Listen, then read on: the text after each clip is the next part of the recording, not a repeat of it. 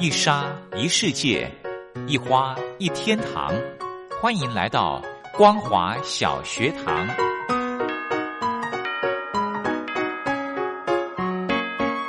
让我们一起学习，一起分享。光华小学堂。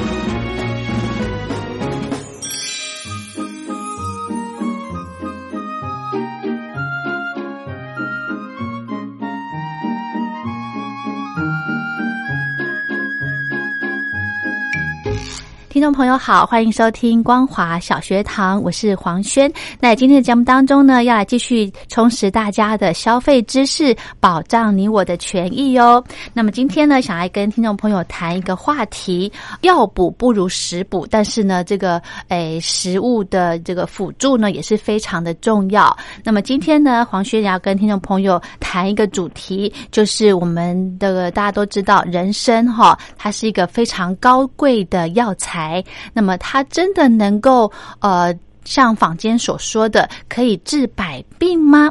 我们今天呢非常荣幸的，我们透过电话访问的方式，邀请到财团法人中华民国消费者文教基金会的张景尧医师啊，他同时呢也是我们的中医药的委员。我们请张医师来跟听众朋友聊一聊。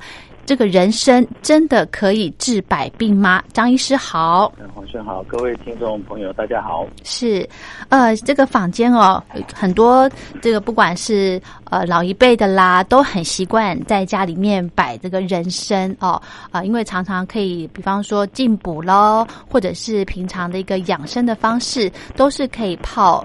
有的人是泡参茶啦，对不对？那这个人参呢，可不可以请张医师跟大家介绍一下人参是什么啊？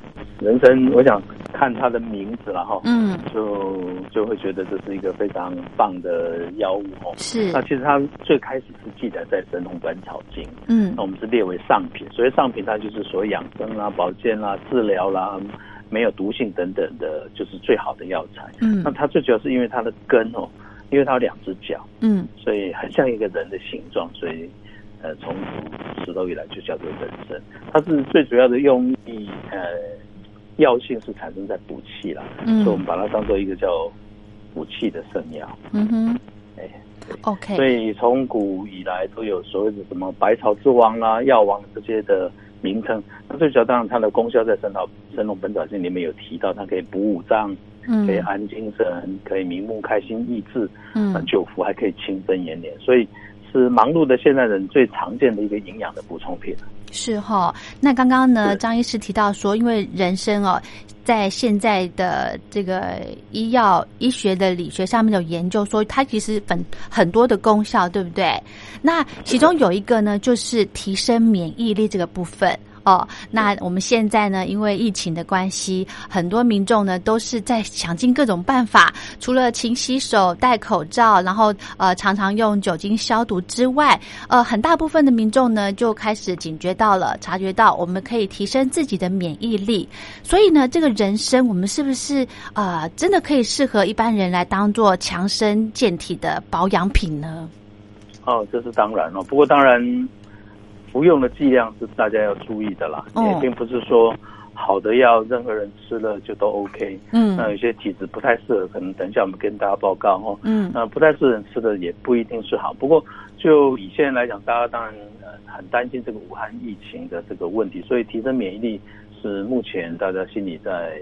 觉得说啊，我是不是可以每天做得到？那人参是一个非常好的选项。那当然，最近我想黄芪，黄芪也是一个补气的药，一般闽南话说陈皮哦，它其实也有很好的这个提升免疫的效果。嗯，那人参最主要是因为它有强心的功效啊，强心，嗯，对，强心，然后在抗发炎啦、延缓衰老等等的研究上面都有很多的报告。嗯，所以它是一个非常有实证啊、有疗效确定的药，一个药。嗯。OK，好，那所以这个因为市面上的人参的种类真的很多哦。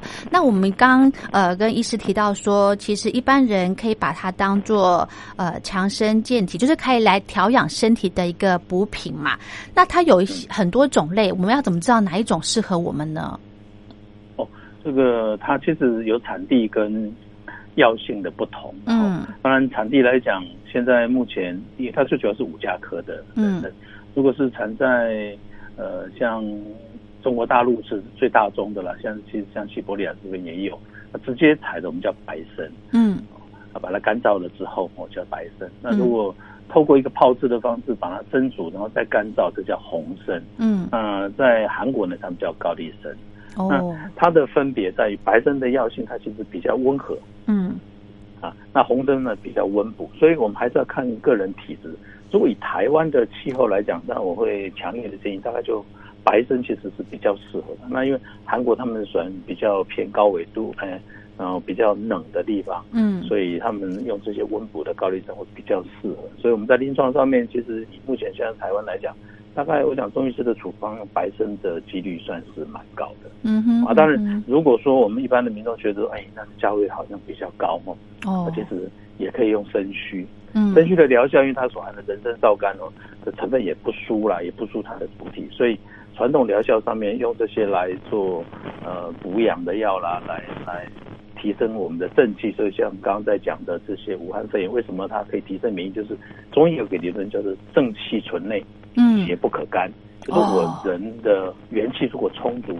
其实这个外邪，就是所谓的病毒要进来，可能会遭遇到比较大的抵抗，嗯哼所以这就是我们人体可以提升免疫力最好的一个药。嗯哼哼哼，所以它的功效呢，呃，除了可以提高免疫力，还有强身之外，那这个真的是各个年龄层都可以服用的吗？呃，原则上是这样，不过因为小朋友哦，嗯，我们通常都建议不要大补啦。哦，哎，对，所以。呃，大概原则上，如果小孩的话，因为少不服身嘛，这古古有名训哦。嗯。那因为小孩子阳常有余，阴常不足，所以他其实比较不适合这些温补的。可是呢，有一些像我们现在很常看到，知道一些过敏性鼻炎啊，或者是他有些脾肺气虚的气喘啊、慢性鼻炎的这些小朋友，嗯，他都可以使用西洋参，也是我刚我刚刚还没有介绍到的，就是它是跟人参同一科，不过它主要产在美国跟加拿大。嗯。啊。那我们民众一般就混工啊。嗯哦，对，这很常听得到。混功或者也有人叫花旗参啊，传统它用比较是比较偏在补肺健脾，嗯，它是一个呃药性也比较稍微温和一些，不会那么大补的药。所以如果小朋友真的要吃人参，它可以吃同科的西洋参，或者是哎我们一般叫粉光参。嗯哼，哦，同科的就是，所以它的料理方式也会有差别吗？料理方式基本上不会有太大的差别了，因为一般我们嗯，如果说了只是一般口服，嗯，大概最常见的可能是把它磨粉，当然会可能会因为呃症状的不同，嗯，那可能会加一些其他的药物。那不过在服药上面口服是比较多，嗯，那当然煎煮煎煮也是个方式。不过如果在民众在家里如果以最近来讲，希望呃透过药膳的方式来调养补充身体，我倒觉得可以用。人参啊，加去炖鸡，嗯哼，哦，那一般来讲，我们就叫人参鸡嘛，哈，嗯，那这个不单单是口味不错，而且呢，疗效也可以达到我们的预期了。嗯，那既然人参它是算是补气的，对不对？那它会不会有所谓上火的问题呢？哎，如果说吃的量太大。嗯，或者是说，因为体质的不合，我们吃到呃不恰当的人，比如方比方讲，我们就说，哎，像如果你本身就已经是高血压的患者，嗯，那或者是说你本身呃已经是癌症治疗后，或者是你是一个燥热的体质，嗯，那这时候吃人参，尤其是吃到所谓的高丽参或者是红参，那可能比较容易上火。哦，嗯，也比如说会有一些口干舌燥啦，甚至便秘、长青春痘啦，甚至是不是血压会。再高一些些，嗯哼，那这个所以我们在讲，才说，如果是有身体有特别症状的，嗯，我就想通过医师的诊断哦，再去服用，会比较恰当。嗯嗯，对，我们刚刚讲到这个，呃，是不是所有适合所有年龄层来服用这个人参哦？那我想请问张医师，有没有哪些人真的不能够碰人参啊？呃，一般来讲，我们会在呃，就是患者询问或者我们正在处方的时候，感冒或者身体有发炎。或者手术前后的有可能有感染风险的，通常我们都不建议他去使用。哦，那当然，刚刚在讲的燥热体质，那至于感冒为什么不太适合，就是因为呃，中医的理论认为说，感冒这种外邪应该把它排出去，嗯，啊，应该把它发散发表出去，嗯，但是透过人参从温补，很可能把它受掉，也就是说，它可能会把这个邪气留在身体里面，哦，这样子。是，所以感冒的时候发炎的时候，比如说你有可能有一些出血啦、牙痛啊等等这些，甚至受伤了，这时候我是建议不要吃。那当然还有一个就是高血压的患者，嗯。吃人参的时候很容易让血压波动，嗯，也可能会造成头痛啊，或者是一些烦躁的副作用。所以如果提到这个的时候，嗯，有一种我们叫做人参的滥用症候群。哦，是 这有症候群。嗯，对，人参的滥用症候群，也就是说，呃，有些民众他可能觉得，哎，这是很好，对，很好，那我就常常吃，或者是说我一次吃的量太多，嗯，那这时候，嗯，可能会因为药性的过度，或者是呃累积的作用，呃，可能会造成像呃血压上升啊、头痛啊这些的症状出现，所以人参非常好。但是最好是在医师的使用，哎，这个指示之下啊，来加以服用。那至于在生理期的期间哦，其实对于女性来讲，我们也会建议她就是尽量呃要小心使用，因为人参可能会影响到一些荷尔蒙的内分泌的一些分泌哈，嗯，所以是不是会让月经的量嗯呃产生了一些变化？所以在这些部分，通常我们是不太建议的。嗯，刚刚所提的这几个呃。症状，嗯，所以说人参哈不不见得真的是可以治百病哦，它真的呃有一些副作用，对不对？嗯，如果在医师的处方之下，我想这个这些的副作用都是可以排除的了哈。是，那所所有的药不会药物，因因为我们在使用药物都是利用它的偏性，嗯，也就是说它一定跟现在的食物有些不一样的地方，嗯，那我们透过它的药性来治疗疾病，所以。说它可以治百病，基本上也可以说得通。但是呢，如果使用不当或者不在医师的指示之下去服用，嗯那它可能产生了一些副副作用。我想这个也是呃，也是不是太少见的哈。嗯哼哼哼。那我想请教张医师，像我们刚刚节目一开始有提到的这个黄芪哦，它也是补气的，那人参也是补气的。那如果这两个想要是一般来做保养来饮用的话，就是泡成茶来喝的话，呃，张医师有没有比较推荐哪一种比较好呢？呃，其实它的功效有一些些的不同了哈。是。那当然，人参的补气主要在于强心嘛。嗯。那黄芪的补气主要在于健脾跟这个补养我们的，我们叫中医叫胃气，也是呃人的免疫力的这一块哈。嗯。那两两者的价钱其实差距算是蛮大的。嗯。我先讲人参这一块好了。好。人参呃，因为它的价位稍微偏高了，所以我们有次一种选择。叫做说，我刚刚所提到的，可以透过吃生须。嗯，哦，是。那如果还是觉得说，哎，可能生须的价位还是高，那其实人参的代用品我们叫党参。嗯。啊，党参虽然说它并不是呃跟人参是同科的，不过呃它的功能组织跟人参其实是比较相接近的，所以在古代的时候。呃，一般的平民大概就是以这个党参为主啊，当然也有理论在讲说，其实以前的人参是党参的。不过，那我想以现在的使用状况来讲，我觉得用这样来跟大家说说明，应该是啊比较恰当。那至于黄芪的部分哦，因为它在于这种反复性感冒的患者，嗯，它真的非常好用，嗯，哦，因为它的补气治疗在过敏上面啦，或者是呃身体比较容易受到这种。病毒侵袭的这一类型的时候，哦，我们有一个处方，就是我在这个谈到武汉肺炎的这个预防啦，或者是这个中医的的能够提供的协助的时候，我也提供过一个药膳哦，就是我们叫做玉屏风散，嗯，是用黄芪、白术跟防风，嗯，啊那个去当做茶饮来喝啊。当然，如果要去把它炖鸡了，基本上也是可以的，可以增加一些的营养啊，增加一些的这种能量啊，对于身体免疫力的提升是也都很有帮助的。嗯哼哼哼。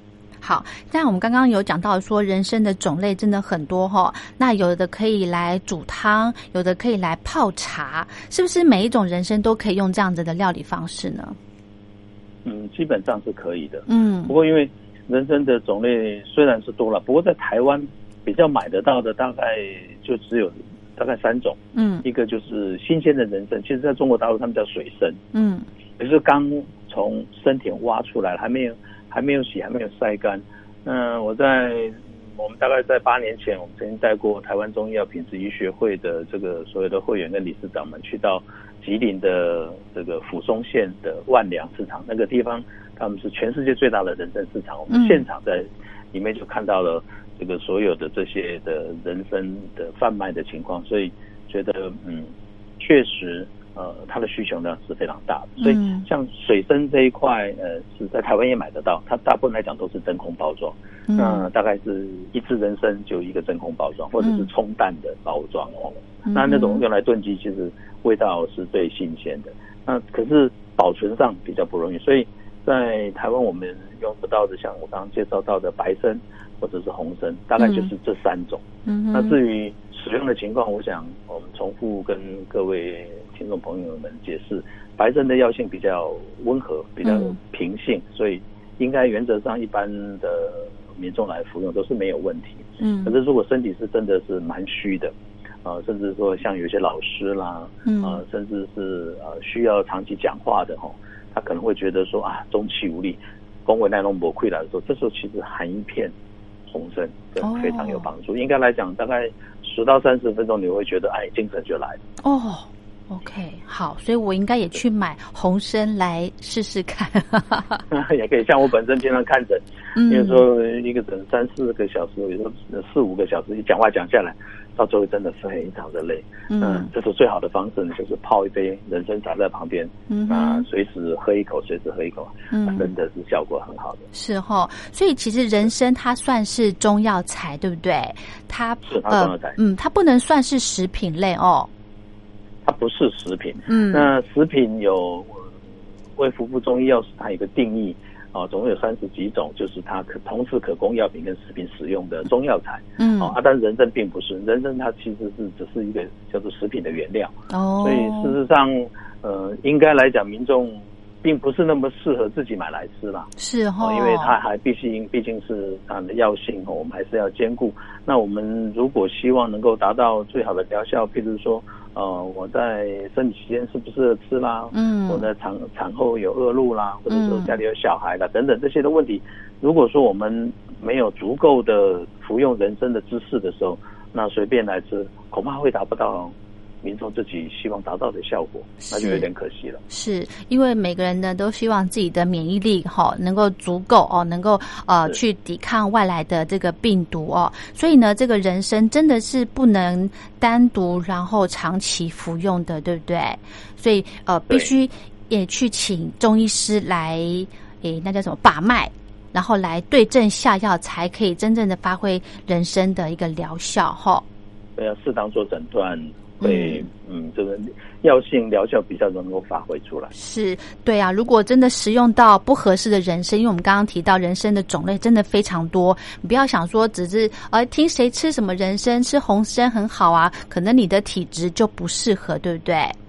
嗯，要看体质来食用。嗯，所以如果真的吃到不合适的人参，反而会补错方向，反而会伤到身体哈。那那我想再请教医师，那个我们人参的话，一般都是到中药行去买吗？呃，对，如果是以贩售来讲，我们当然会建议民众就直接在中药房购买。嗯，那有证照的中药房，呃。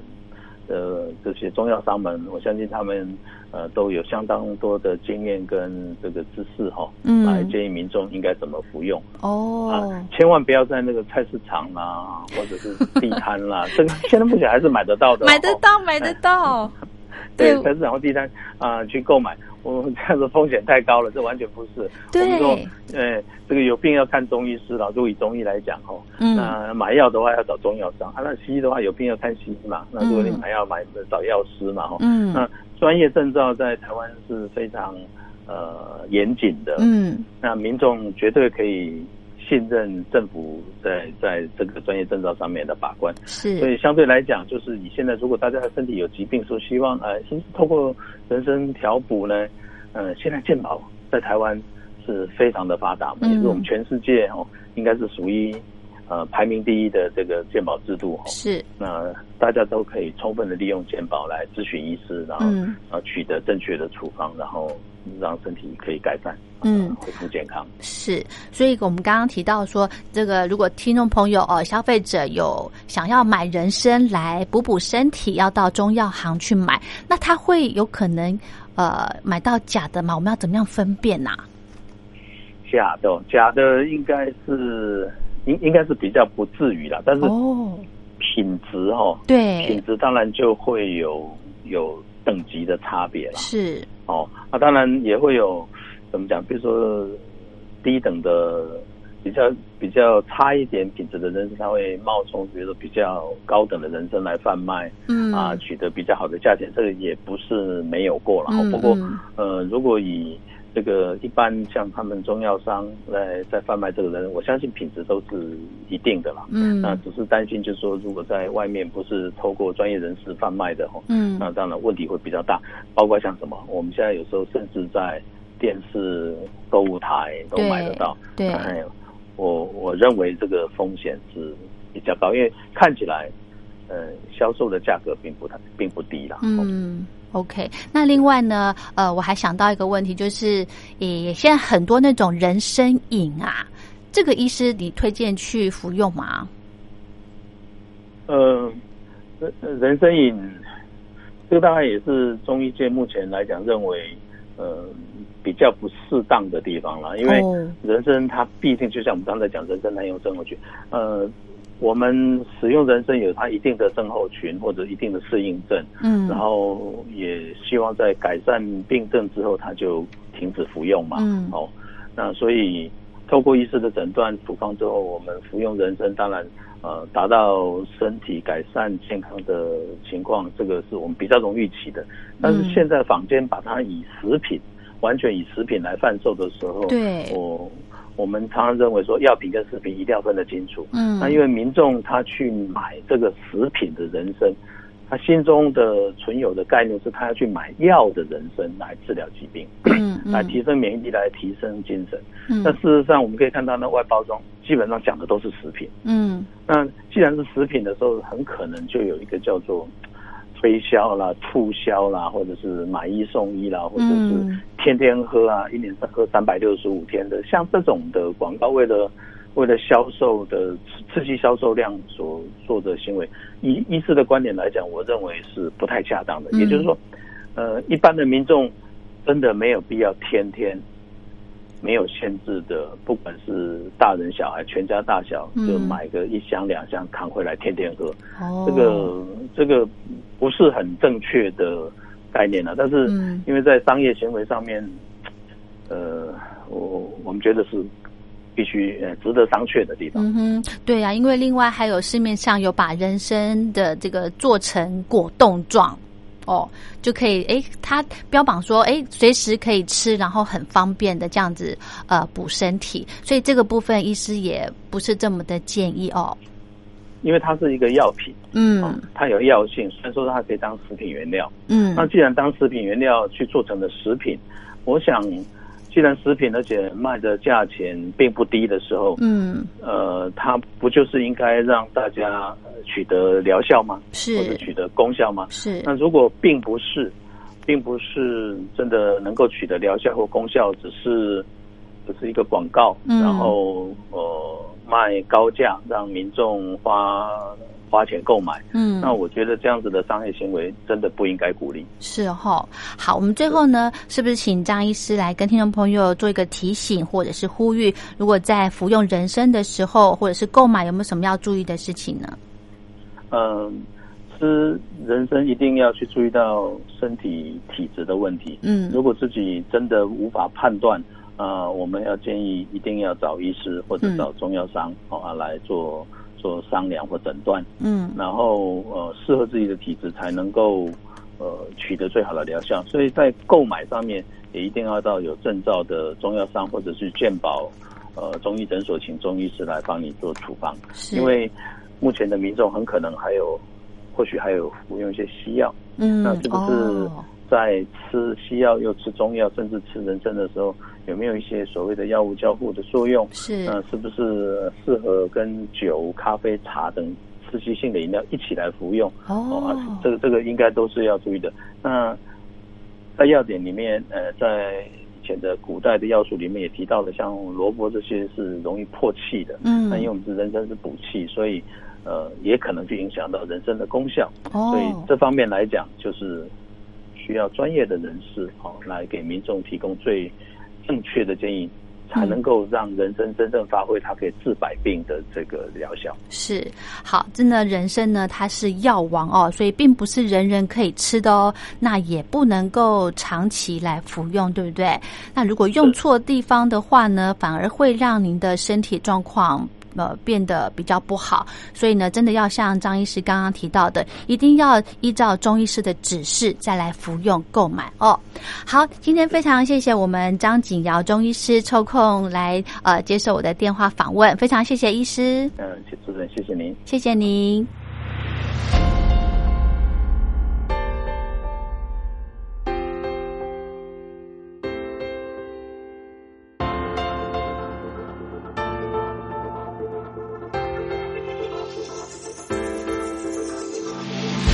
生活只是最好的奖励，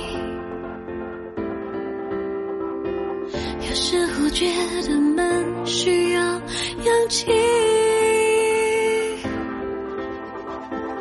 偶尔去旅行，像快乐洋溢，美好风景都放进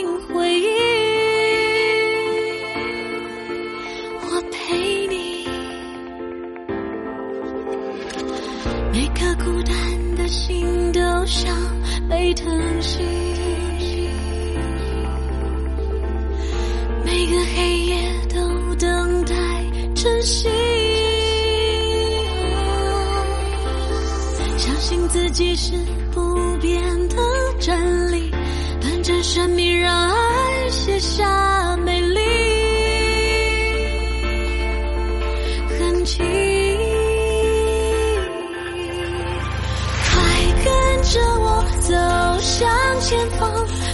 젖어